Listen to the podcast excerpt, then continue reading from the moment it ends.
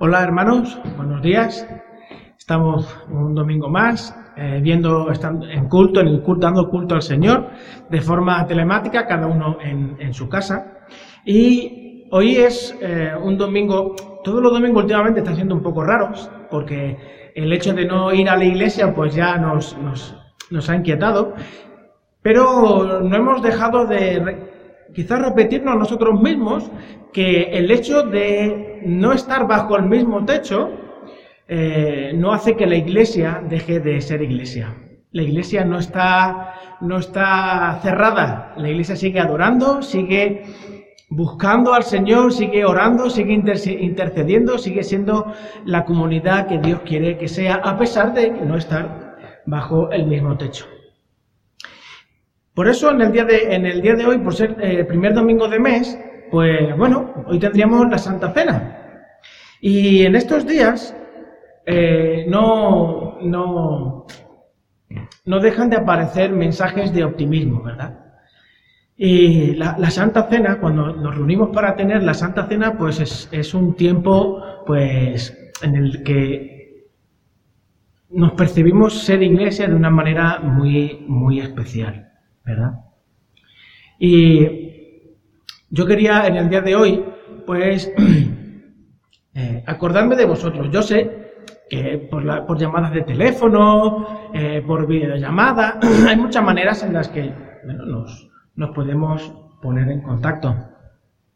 Pero al llegar, al llegar a la iglesia y ver los bancos, pues eh, no me cuesta mucho, no me cuesta mucho veros sentados en estos bancos. Aquí delante a Tomás y a Pepi, eh, a Carmen en un lado, en, otro sitio, un poquito más atrás, ver a, a, Cari Dorado y al marido, a Antonio Galán, también aquí en este lado a María y Emilio, eh, también un poquito más adelante, no sé si os acordaréis de, Caridad, esta, hermana nuestra que, venía con un tacatá, que un jueves dio testimonio, se aceptó al Señor en su vida, pero que hace unas semanas, un par de semanas,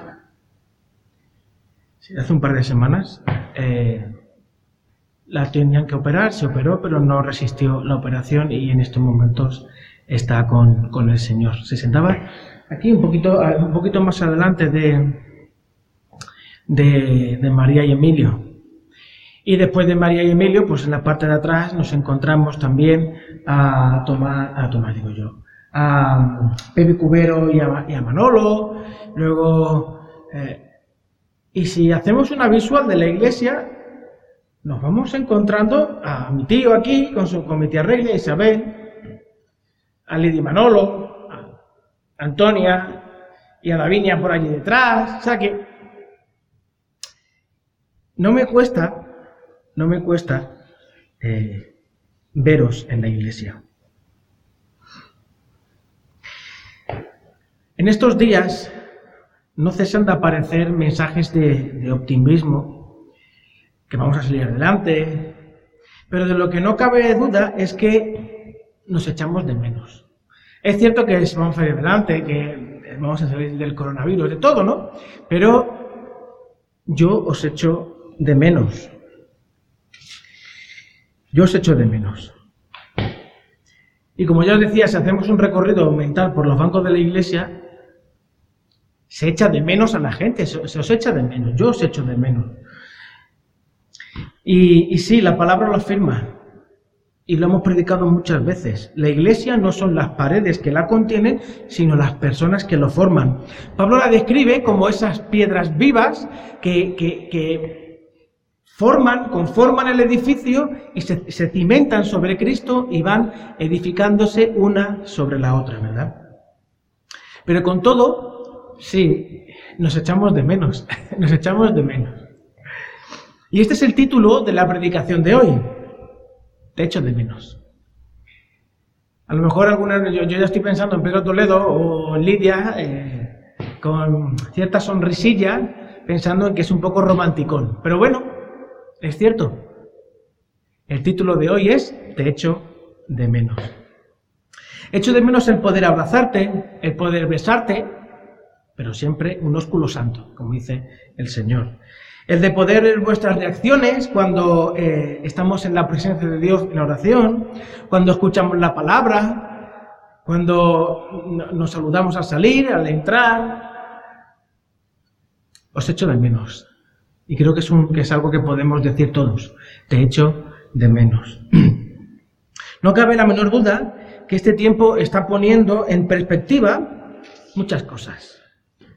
Nos está llevando a reflexionar sobre lo que es ser iglesia, la importancia que tiene y a, relativizar aquellos problemas que tan grandes nos parecían pues hace tan solo un mes. El texto sobre el que os invito a reflexionar esta mañana está en Hebreos 10, 25.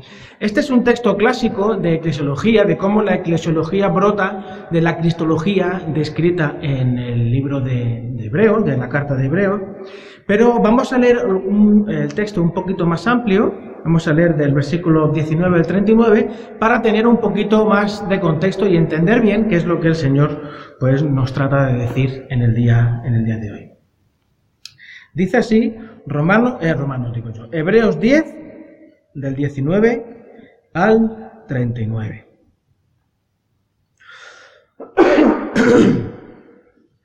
Así que hermanos, teniendo libertad para entrar en el lugar santísimo por la sangre de Jesucristo, por el camino nuevo y vivo que Él nos abrió a través del velo, esto es, de su carne, y teniendo un gran sacerdote sobre la casa de Dios, acerquémonos con corazón sincero en plena certidumbre de fe, purificados los corazones de mala conciencia y lavados los cuerpos con agua pura. Mantengamos firmes sin fluctuar la profesión de nuestra, de nuestra esperanza, porque fiel es el que prometió. Y considerémonos unos a otros para estimularnos al amor y a las buenas obras no dejando de congregarnos como algunos tienen por costumbre, sino exhortándonos y tanto más cuando veis que aquel día se acerca. Porque si pecaremos voluntariamente después de haber recibido el conocimiento de la verdad, ya no queda más sacrificio por los pecados, sino una horrenda expectación de juicio y de hervor de fuego que ha de devorar a los adversarios. El que viola la ley de Moisés por el testimonio de dos o tres testigos muere irremisiblemente. ¿Cuánto mayor castigo pensáis que merecerá el que pisoteare eh, al Hijo de Dios y tuviere por inmunda la sangre del pacto, en la cual fue santificado e hiciere afrenta al Espíritu de gracia? Pues conocemos al que dijo, mía es la venganza, mía es la venganza, yo daré el pago, dice el Señor. Y otra vez, el Señor juzgará a su pueblo. Horrenda cosa es caer en manos del Dios vivo.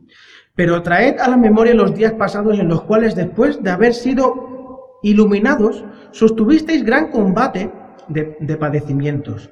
Por una parte, ciertamente con vituperios y tribulaciones fuisteis hechos espectáculo, y por otra, llegasteis a ser compañeros de los que estaban en una situación semejante porque los presos también porque de los presos también os compadecisteis, y el despojo de vuestros bienes sufristeis con gozo, sabiendo que tenéis en vosotros una mejor y perdurable, herencia en los cielos.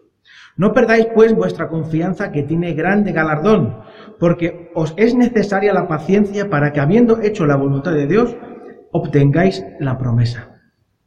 Porque aún un poquito, y Él y el que ha de venir vendrá y no tardará. Mas el justo, fe, el justo vivirá por fe, y si retrocediere no, agradar, no agradará a mi alma. Pero nosotros no somos de los que retroceden para perdición, sino de los que tienen fe para perseveración del alma. Bien, todos los estudios realizados sobre el libro de Hebreos coinciden en afirmar que este libro fue escrito para una comunidad cristiana compuesta por una gran masa de, judíos, de personas hebreas, que habían entendido el mensaje del Evangelio y habían entendido que Jesús era el Mesías y habían entregado su vida al Señor. De ahí el nombre y su contenido. Como yo, como ya os he comentado en más de una ocasión, eh, tanto los libros del Antiguo Testamento como los libros del Nuevo Testamento buscan responder a situaciones concretas por las que pasan las comunidades. Por tanto, observando el contenido de la carta, en este caso a los hebreos, podemos ver claramente los problemas, las preguntas y las necesidades de aquella comunidad. Si observamos el libro desde el principio, lo que resalta en todo momento es que la, persona de Jesús, su obra, su vida, su sacrificio, su sangre, su resurrección, no solo es suficiente, sino que supera todas las expectativas.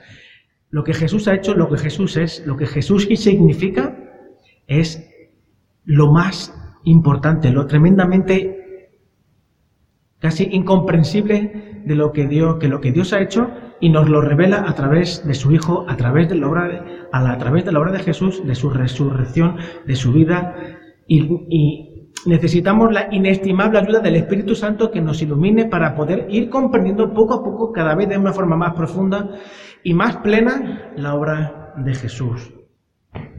En el libro, de, en, el libro en la carta de Hebreos, eh, vemos claramente que Jesús es mayor que Moisés y mucho más, mucho más grande, mucho más amplio, mucho más eh, completo que el pacto que Dios hizo con él. Es el único sumo sacerdote que intercede por nosotros, no hay otro sumo sacerdote. No, no hay otra manera de poder acceder a Dios que no sea a través de Jesús. Es aún mayor que los ángeles, por muy maravillosos y espectaculares que nos parezcan, que nos puedan parecer o que les pudieran parecer eh, los ángeles. Su sacrificio es único y completo, suficiente para recomponer todas nuestras relaciones, para poder limpiarnos, para poder salvarnos, para poder eh, rehacer nuestras eh, relaciones tanto con Dios como con el prójimo, con la creación y también con nosotros mismos. El autor de esta carta, que más bien parece eh, una predicación, cuando, cuando uno comienza a, leerla, de principio a fin, de corrido, da la sensación que más que ser, más que ser una carta, es una, una homilía, una, una predicación. Parece que el autor de Hebreos se, se, se, preocupó de diseñar esta carta de tal manera que eh, cada vez que fuese o enviada a algún lugar, a alguna iglesia, eh, fuese una, una carta en la cual realmente pudiesen ver cómo la palabra de Dios es predicada. El autor de esta carta analiza los pilares del judaísmo a la luz de la vida de Jesús y sus implicaciones. Busca desbordar el asombro que estas personas, que estos hermanos nuestros podían tener acerca de Jesús para llevarlo aún más hacia adelante, llevarlos a un conocimiento más grande, más profundo, más deslumbrante de lo que es vivir el Evangelio, de lo que es realmente vivir el discipulado de Jesús. Al parecer estas personas, estos hermanos nuestros, estaban tentados a volver a su antigua forma de vivir, y, el autor de Hebreos está buscando reenfocar su visión para que levanten su cabeza a lo nuevo que Dios les ha traído gracias a la obra redentora de Jesús. Con esto en mente, con esto en mente, nos podemos sumergir ya en el texto, en el texto de hoy. Hebreos 10, 25, que dice así, no dejemos de congregarnos como acostumbran hacerlo algunos, sino animémonos unos a otros y con mayor razón ahora que vemos que aquel día se acerca, el día del Señor, la vuelta del Señor Jesús. Cuando pensamos en este texto, parece que por el simple hecho de congregarnos, pues ya está todo bien, ¿no? El objetivo último de este texto, de este texto que le está indicando a sus, a sus, a sus oyentes, a los destinatarios, es que la consumación o el objetivo último de la obra de Jesús es que nos congreguemos. Sin embargo, el hecho de congregarme no implica necesariamente que yo esté espiritualmente bien. Sin embargo, también, pero el hecho de no congregarme no garantiza tampoco eso. En todo caso, el hecho de no congregarme es la, evidencia, puede ser la evidencia pública y notoria de que realmente en mi vida no va, hay algo que no va bien. Algunas personas pueden pensar que no necesitan ir a la iglesia para sentirse bien espiritualmente, para sentirse cerca, cerca de Dios, cerca de, nuestro papá, ¿no? Y algunos otros pueden caer en pensar que si cumplen con su asistencia, ya todo está bien en su vida. Yo he pasado personalmente por ambas experiencias. Por un lado, he pasado tiempo asistiendo a la iglesia pensando que por el hecho de asistir ya estaba todo bien. Y al no soportar mi hipocresía y al evaluar la vida de los otros desde mi visión hipócrita, o sea, desde mi viga, decidí marchar de la iglesia pensando de esta manera que así estaría más cerca de Dios. De hecho, alguna vez lo comenté, quizás pues, me suena haberlo comentado con, con algún amigo, con algún hermano de la iglesia, algunos de los que éramos jóvenes en aquel momento. Sin embargo, a través de todo eso, Dios me mostró que estaba equivocado y me llevó a través de un desierto espiritual a ver la iglesia con otros ojos. Por tanto, no os hablo desde la teoría, sino os hablo desde una experiencia real por la cual he pasado y creo que muchos de nosotros hemos podido pasar. De lo que muchas veces se habla es que la iglesia es como un club, ¿verdad? Y es cierto que la iglesia tiene ciertas características que la, que asemejan a una, a una asociación o a un club. Pero es mucho más que una asociación, es mucho más que un club. Y no me estoy refiriendo a que la iglesia sea semejante al Barça, que es más que un club, ¿verdad? Otro ejemplo, otro ejemplo de lo que pretendo hablaros es ver la forma en que la iglesia toma sus decisiones. Hay diferentes formas de gobierno, de gobierno eclesial, pero en la práctica, la iglesia Tarsis, en la, eh, en la práctica, a la hora de tomar eh, eh, sus decisiones, desde fuera, nos da la sensación que lo que utilizan es un sistema democrático, o sea, se basan en el poder del pueblo, en el poder de la suma de todas nuestras voluntades en la que se centra el poder del, hombre, el poder del hombre y la capacidad del hombre de poder decidir. Sin embargo, la iglesia no es una democracia, la iglesia es una teocracia. El pastor de la iglesia es Cristo y el rey es Cristo, es Dios el que gobierna su iglesia. Es una iglesia, es una, es una, la iglesia está gobernada a través de una teocracia en la que Dios muestra su voluntad a través de los miembros maduros en la fe por medio de la expresión de su voz y su voto. Lo que hace años se llamaba la búsqueda de consenso en el espíritu y no la simple voz de la mayoría. La Iglesia cuando se reúne y toma las decisiones y vota, usa el sufragio universal como medio para mostrar la voluntad de Dios. No busca el que se muestre la mayoría para tomar la decisión, sino una búsqueda constante de que la voz de Dios se muestre en la unanimidad de la voz de la Iglesia. ¿Que la Iglesia parece un club o una asociación? Sí, lo parece, pero no es una asociación, es mucho más que una asociación, es mucho más que eso, que un club. Hermanos, ¿es posible que hayamos perdido de vista la importancia, la maravilla de lo que sucede los domingos en la mañana cuando la iglesia está reunida? La palabra de Dios muestra constantemente que la iglesia es el lugar donde Dios se manifiesta. Cuando venimos a la iglesia, estamos obedeciendo el llamado de Dios. Muchas veces cuando hablamos de la iglesia utilizamos la palabra griega, eh, la palabra en griego de eclesía, los llamados afuera. Pero los, estamos siendo llamados, estamos siendo convocados por la voz de Dios, por, la voz, por la voz de Dios, por el llamado de Cristo que nos interpela para venir juntos y poder adorarle como su pueblo, como su familia, como, como, como su iglesia. Como, como, como a esa esposa eh, deseando volver a ver a, a, su novio con el cual va a pasar el resto de su vida para poder estar con él. Piensa esto, hermano. Cuando, cuando el sol comenzó a bañar la tierra el domingo eh, por el oriente, nuestros hermanos de China y de, Asia, de Oriente, comenzaron a adorar al Señor. Y luego han ido despertándose otras naciones en domingo y otras iglesias han ido adorando al Señor, han comenzado a adorar, a adorar al Señor. Y nosotros estamos en el mismo lugar que ellos. En un día como hoy, millones de, discípulos de Cristo están en el mismo lugar que nosotros hoy, unidos como Iglesia Universal en la presencia de Dios. Ese es el lugar en el cual nos encontramos hoy cuando nos reunimos como iglesia. Y la iglesia local, la iglesia Tarsis, lo que hoy parece estar vacío, pero que está cada uno en su casa adorando al Señor, es la expresión visible de aquello invisible por la cual Dios nuestro Señor Jesús entregó su vida.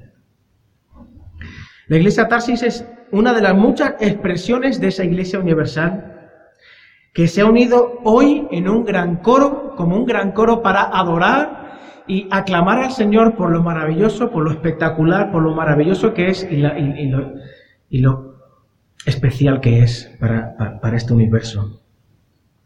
Muchas veces en nuestras oraciones declaramos o hacemos nuestras las palabras de Mateo 18:20, que dice así, porque donde están dos o tres reunidos en mi nombre, yo estaré en medio de ellos. A veces me da la sensación, o quizás yo mismo eh, lo uso como una especie de conjuro para invocar, ¿no? Una especie de algo esotérico, ¿no? Pero estas palabras que el Señor Jesús dijo y compartió con sus discípulos, no se las inventó el Señor Jesús. Como ya dije la semana pasada, nuestro Señor es el mejor maestro para entender el Antiguo Testamento.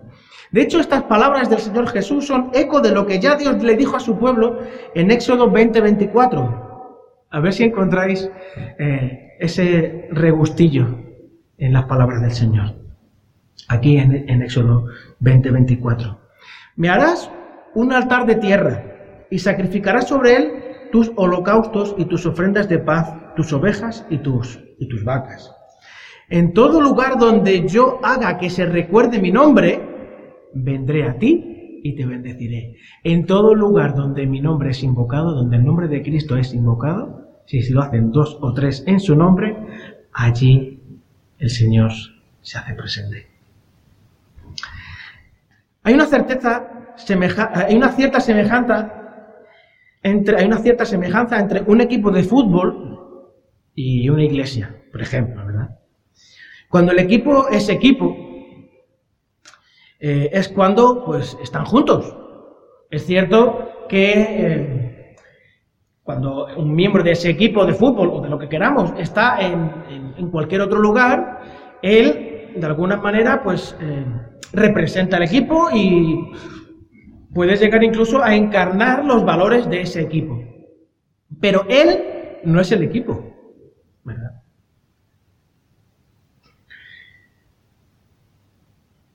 Algo semejante sucede con la iglesia. Cada uno, de, cada uno de nosotros en nuestras casas, en nuestros trabajos, representamos a la iglesia y los valores del reino.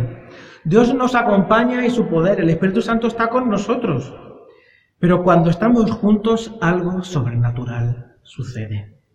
El Salmo 87, versículo 2 dice, Dios ama las puertas de Sión más, Dios ama más las puertas de Sión que las moradas de Jacob.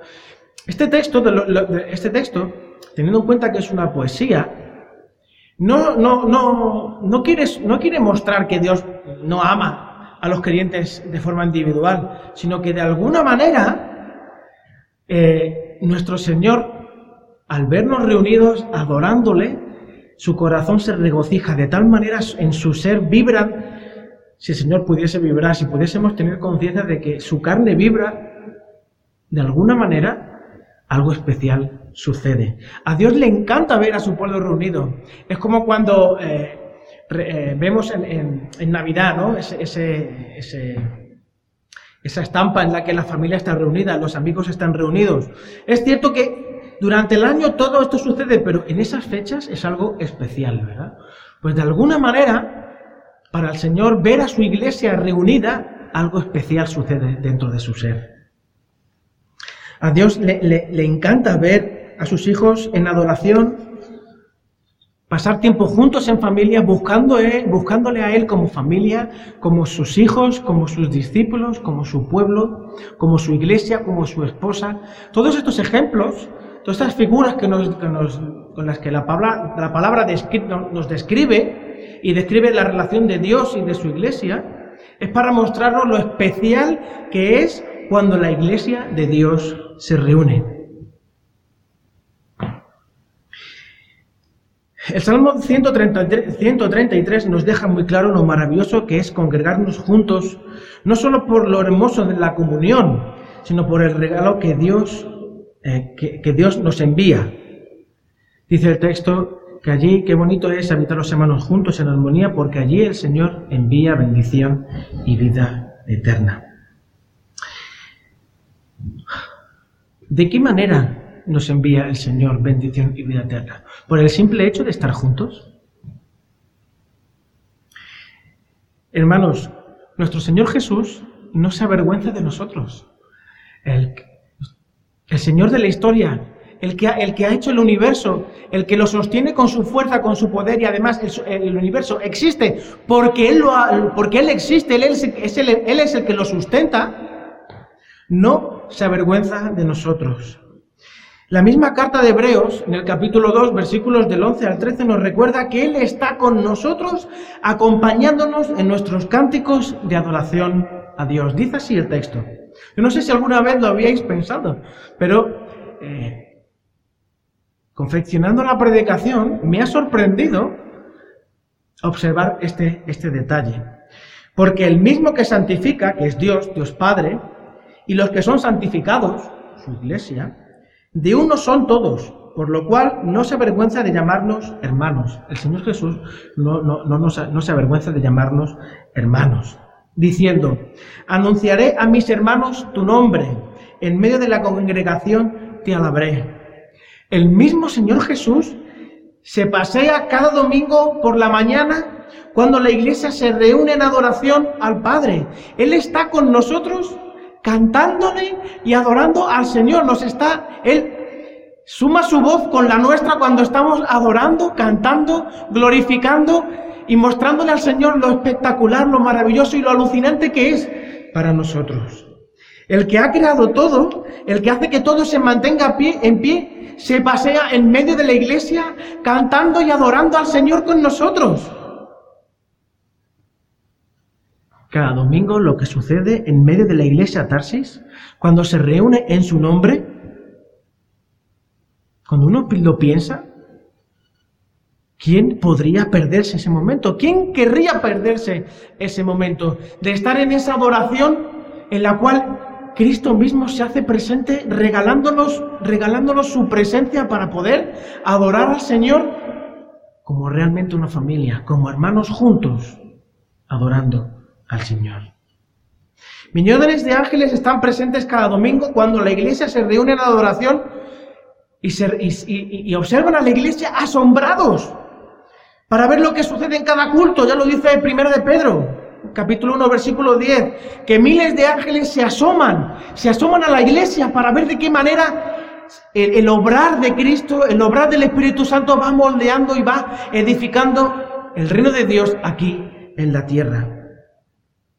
Quizás, hermanos, sería necesario que en algún momento Dios nos abriera los ojos como lo hizo con Giezi, el siervo de, Eliseo, descrito todo esto en Segunda de Reyes capítulo 6 versículo 17.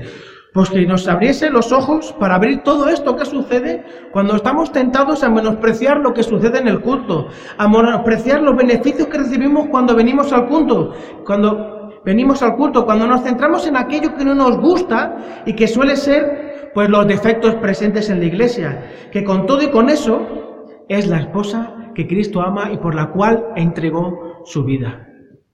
Antes de, que, antes de plantearte siquiera quedarte en tu casa,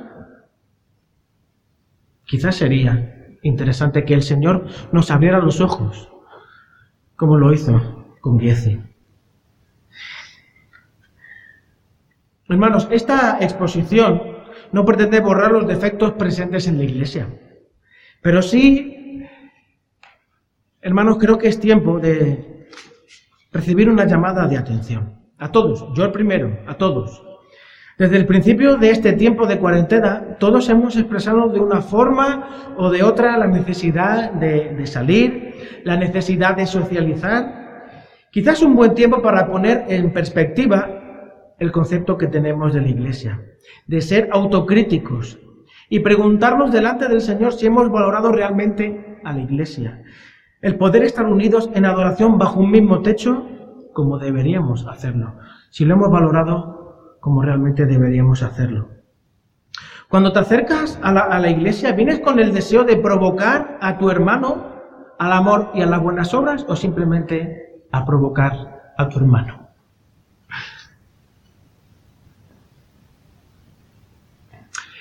Es posible también que cuando eh, te planteas venir a la iglesia y te acercas a la iglesia, a la congregación, eh, vienes a la iglesia a escuchar un sermón y consumir espiritualidad evangélica y huyes, huyes de poder realmente compartir tus hermanos? ¿No es quizá esto muestra del, individualismo consumista que nos rodea? Estas preguntas te dejo que tú las respondas, pero una idea sí quiero resaltar. Es cierto que, que, el congregarte no garantiza una maravillosa relación con Dios, pero el no congregarte por costumbre es una evidencia clara de que en tu vida hay algo que no va bien.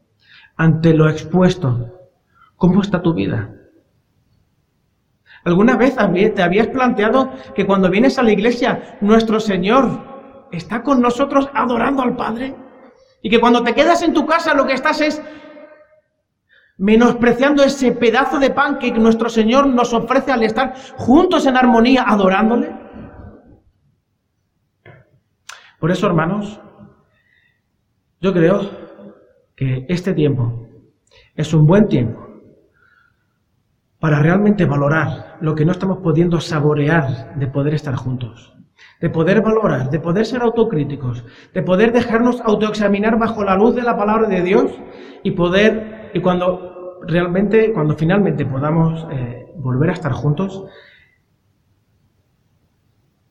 pasemos, pasemos por encima, pasemos por encima de esas cosas que nos hacen sentir alejados y diferentes, enemigos incluso los unos de los otros, porque hay algo mucho más fuerte, más poderoso que nos une. Y quizá en este momento lo podemos saborear de una forma mucho más evidente, por su ausencia. Y su ausencia forzada. ¿De acuerdo? Así que espero que, que con esta reflexión, con esta exposición, el Señor nos ayude en esta mañana. Que el Señor os bendiga.